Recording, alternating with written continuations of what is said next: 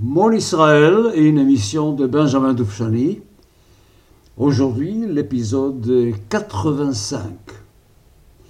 Alors, je vous rappelle que nous nous trouvons maintenant dans cette période très délicate qui va de début avril 48, quand l'initiative, des attaques est passée du côté juif, et jusqu'à, euh, jusqu'au 14 mai, c'est-à-dire jusqu'à euh, la fin du mandat britannique, jusqu'à la création d'Israël.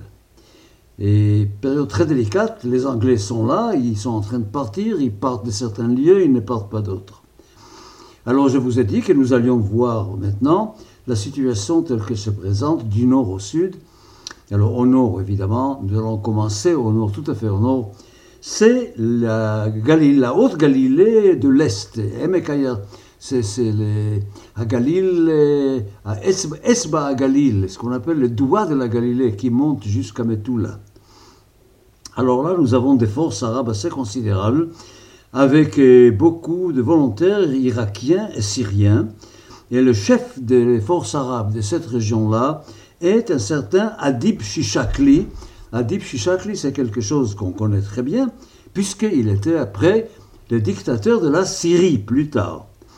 Et il y avait pas mal, pas mal, de soldats qui étaient avec lui.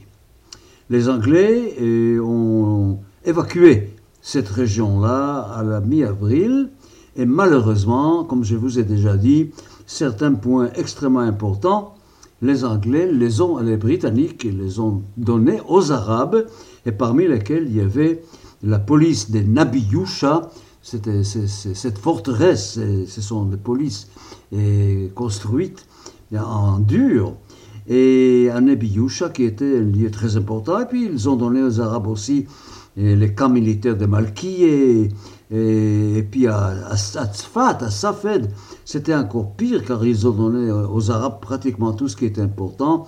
C'était la police sur le mont Kenan, c'était ce qu'on appelle la Metsouda, la citadelle dans la ville de Tzfat, et puis la police. Et en plus de ça, une école juive que les juifs ont confiée aux Anglais pour qu'ils puissent mieux accomplir leurs tâches.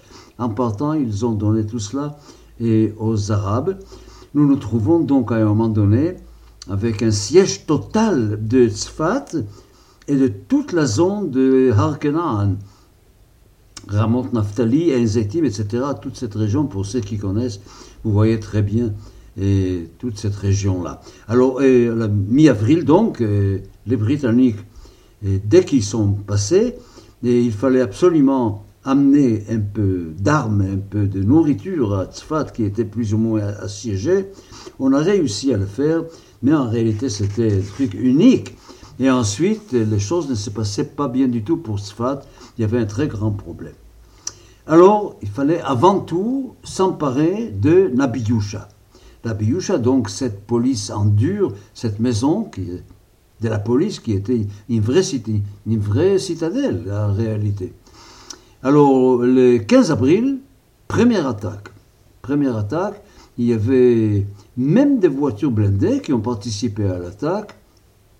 Il y a eu quelques pépins et il y a eu malheureusement un endroit où pas mal de gens ont été touchés. Tout de suite, dès le début, échec. On était obligé de reculer et de retourner à Yelet Cinq jours après, donc le 20 avril 1948, c'était la deuxième tentative de s'emparer de Nabiyusha. Alors là, il y avait déjà trois bataillons diplomates qui ont participé. Il y avait une attaque qui venait du sud, de Ramot Naftali, puis il y avait une autre attaque qui est venue eh, du nord, du Oued, là on ne voyait pas très bien les gens, c'était plus facile dépassé. Mais il y a eu beaucoup, beaucoup de pépins pendant cette histoire-là. On a oublié certains matériels. Et puis, euh, ça a pris trop longtemps. C'était plus la nuit, c'était le matin qui est arrivé. Et la lumière qui est arrivée. Et puis, les Arabes étaient en position à la hauteur de façon à pouvoir, à pouvoir mieux voir et ce qui s'est passé à l'extérieur, il dominait un peu la situation sur le plan territorial et on peut dire que là il y a eu beaucoup de morts et puis l'attaque a échoué complètement. L'attaque a échoué. Nabiyusha, on n'a pas réussi à prendre la police de Nabiyusha. Pourquoi j'insiste beaucoup sur cette bataille de Nabiyusha pour une raison très personnelle. Vous savez que cette émission Mon Israël, c'est une façon personnelle de raconter la résurrection d'Israël. Pour le reste, vous allez vous référer aux historiens. Je ne suis pas un historien. Je suis quelqu'un qui a participé personnellement à la guerre d'indépendance. Alors, Nabi Yusha, l'attaque de Nabi Yusha qui a été faite par les Palmars, dans le bataillon des Palmars qui a fait la grande attaque, la deuxième attaque, tous mes amis de classe qui ont rejoint les Palmars, vous savez, quand on a fini les bacs, j'ai fini les bacs donc en, juin 1947, alors il y a eu ceux, qui se sont portés et volontaires pour être en Autrine, et puis moi je faisais partie de la Ghana sous les drapeaux, et puis il y avait ceux qui, ont rejoint les Palmars. Alors tous mes amis qui ont rejoint les Palmars ont participé à cette attaque sur Nabi. Il y a eu 22 morts à cette attaque. Parmi les 22 morts, il y a eu beaucoup, beaucoup de mes amis de classe. C'était vraiment une des batailles qui m'a le plus touché personnellement sur le plan des, des, pertes. C'était terrible. Quand j'ai appris cette nouvelle-là et que j'ai vu les noms de tous ceux qui sont tombés, c'était pour moi un moment épouvantable. Franchement, c'était terrible tous ses copains, il y a quelques semaines, on était encore en train de rigoler dans les cafés en face du lycée, et brusquement, ils n'étaient tout, tout, plus là. Alors j'avais un très très bon ami, Nechemia Vysowski, qui était pianiste avec lequel je faisais de la musique de chambre. Et puis il y avait surtout, il y avait Ishar Harmony, Ishar Harmony, un héros, un gars qui, qui s'est conduit pendant la bataille d'une façon tout à fait héroïque et qui a eu Otagvura, après la guerre, il y a eu Otagvura, c'est-à-dire la médaille la plus haute de l'armée israélienne. Il y a même à Jérusalem un endroit qui s'appelle à son nom, Isar Harmoni, un copain de classe. Donc cette bataille-là, vous comprenez bien que pour moi, quand je parle de la bataille de Nabi Yusha, ça ne me laisse pas indifférent. Et tous, tous les amis de la classe, chaque fois que nous avions après des réunions de ma promotion du lycée, de, de, du bac, c'était toujours, ils étaient toujours présents dans notre esprit. Et je sais que maintenant encore en Israël, tous les ans, il y a des cérémonies très importantes pour eux. Et ça a pris beaucoup, beaucoup de mots, cette Nabi Yusha et tout ça, évidemment, je répète, grâce, grâce à la générosité britannique par rapport aux Arabes, ils se sont arrangés en partant de tout appuyer du côté arabe, d'aider les Arabes contre nous avec l'espoir, évidemment, l'espoir que nous allons renoncer à créer un État juif et qu'on allait appeler la Grande-Bretagne pour qu'il revienne en Palestine. Voilà. Ensuite, après cela, il fallait continuer à œuvrer en vue de quoi? En vue de la conquête d'Etzfat. Évidemment, maintenant, Tibériade était libérée, Haïfa était libérée, une troisième ville mixte, avec juifs et arabes, qui devait être libéré, c'était Tzfat maintenant, dans cette région-là de la Galilée. Alors, euh, bon, il y avait d'abord, avant tout, il fallait euh, ouvrir la route vers Tzfat. C'était pas si simple. Il fallait ouvrir la route. Alors, il s'agissait, si vous allez visiter cette région-là, vous verrez qu'il y a un endroit, il y a un village arabe qui s'appelait Biria, puis il y a un village arabe qui s'appelait Ain Zaytoun, Ain Zaytim, et puis c'était la nuit qui précédait le 1er mai, donc la nuit du 30 avril au 1er mai, et on, on s'est emparé de Biria et de Zetoun, c'est-à-dire que les couloirs vers Tzfat étaient ouverts, c'est-à-dire qu'on pouvait à ce moment-là apporter de l'aide aux gens à Tzfat. Mais, mais ce qui s'est passé, c'est que les Arabes, puisque les Britanniques sont partis et puisqu'ils sentaient que les Israéliens étaient animés par l'esprit de l'attaque, ont décidé de commencer une vraie opération d'attaque de la part des Arabes avec Shishakli à la tête. Et puis ils ont attaqué un lieu qui s'appelle Ramot Naftali, Ramot Naftali qui était assiégé. Ils ont attaqué Dan, que vous connaissez certainement tout en haut, en Galilée, tout en haut. Daphna aussi, Kfarsol, toute cette partie-là qui n'est pas loin de Metula, qui est tout à fait en haut du doigt de la Galilée, ce qu'on appelle Etzba HaGalil. Et la, situation n'était pas excellente, la, situation était difficile. Heureusement, heureusement, comme je vous avais déjà dit, nous avions quelques petits avions, tout petits avions, qu'on appelait les Primus, on appelait ça les Primus, et on a envoyé quelques avions Primus pour bombarder ces forces arabes, pour vraiment leur faire un effet psychologique et pour qu'ils arrêtent leur attaque. Les bombes étaient complètement primitives, tout ça était très primitif. Et alors, évidemment, il y avait 300 attaquants contre 45 dans la défense, eh bien, c'est quand même les 45 qui ont gagné, qui n'ont pas permis aux Arabes d'avancer, qui n'ont pas permis aux Arabes de prendre Ramoth et, Naphtali.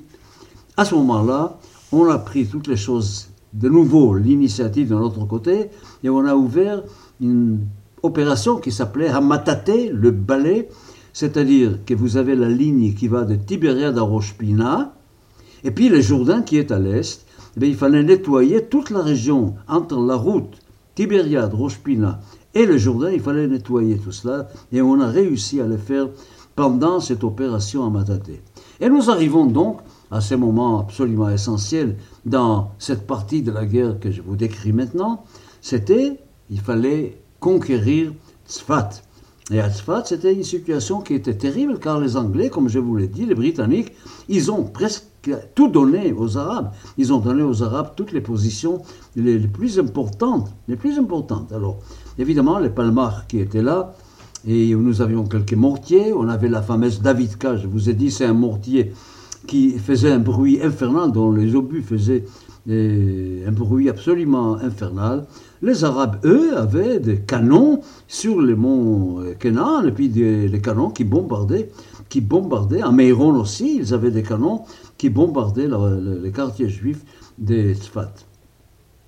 Mais les Arabes qui sentaient l'esprit d'attaque qui animait euh, les Palmars et les Israéliens, et à ce moment-là, pour une raison qui, jusqu'aujourd'hui, on ne sait pas exactement pourquoi, ils, ont contacté les Britanniques pour que les Britanniques arrangent un cessez-le-feu.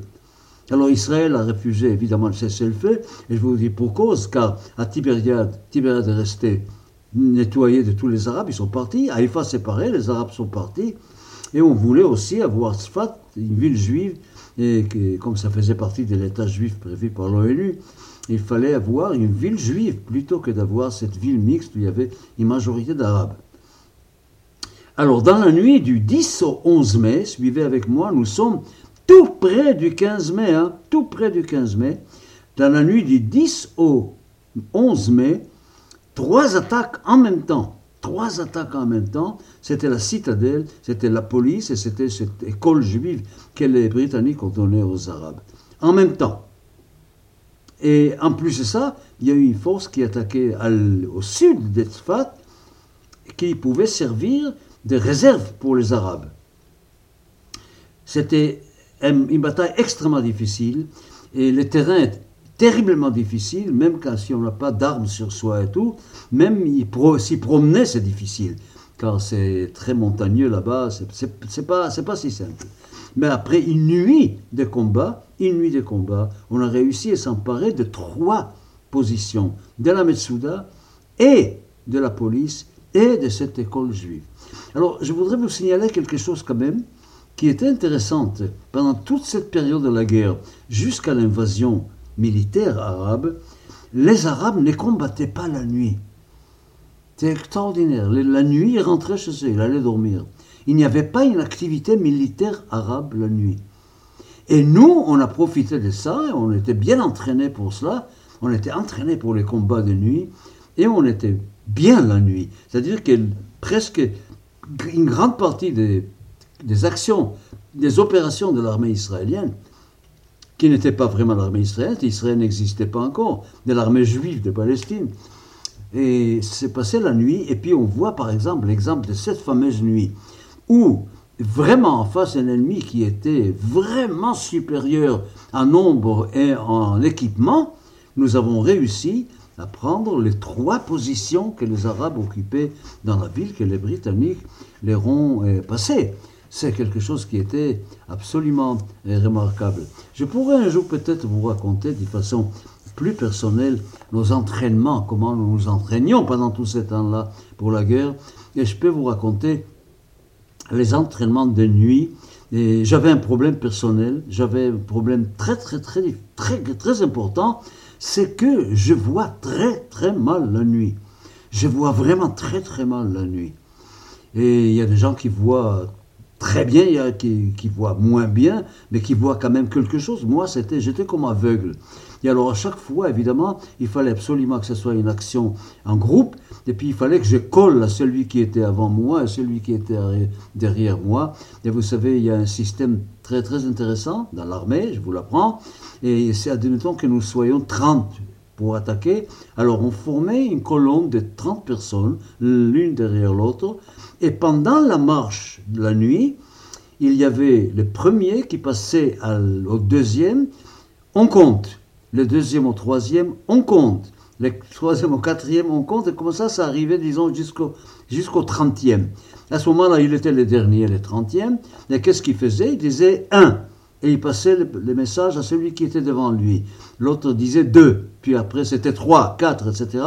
Et ça arrivait au commandant qui était en tête. Et il savait que les trente étaient là, qu'il n'y avait pas de perte, que personne n'était, personne n'était parti.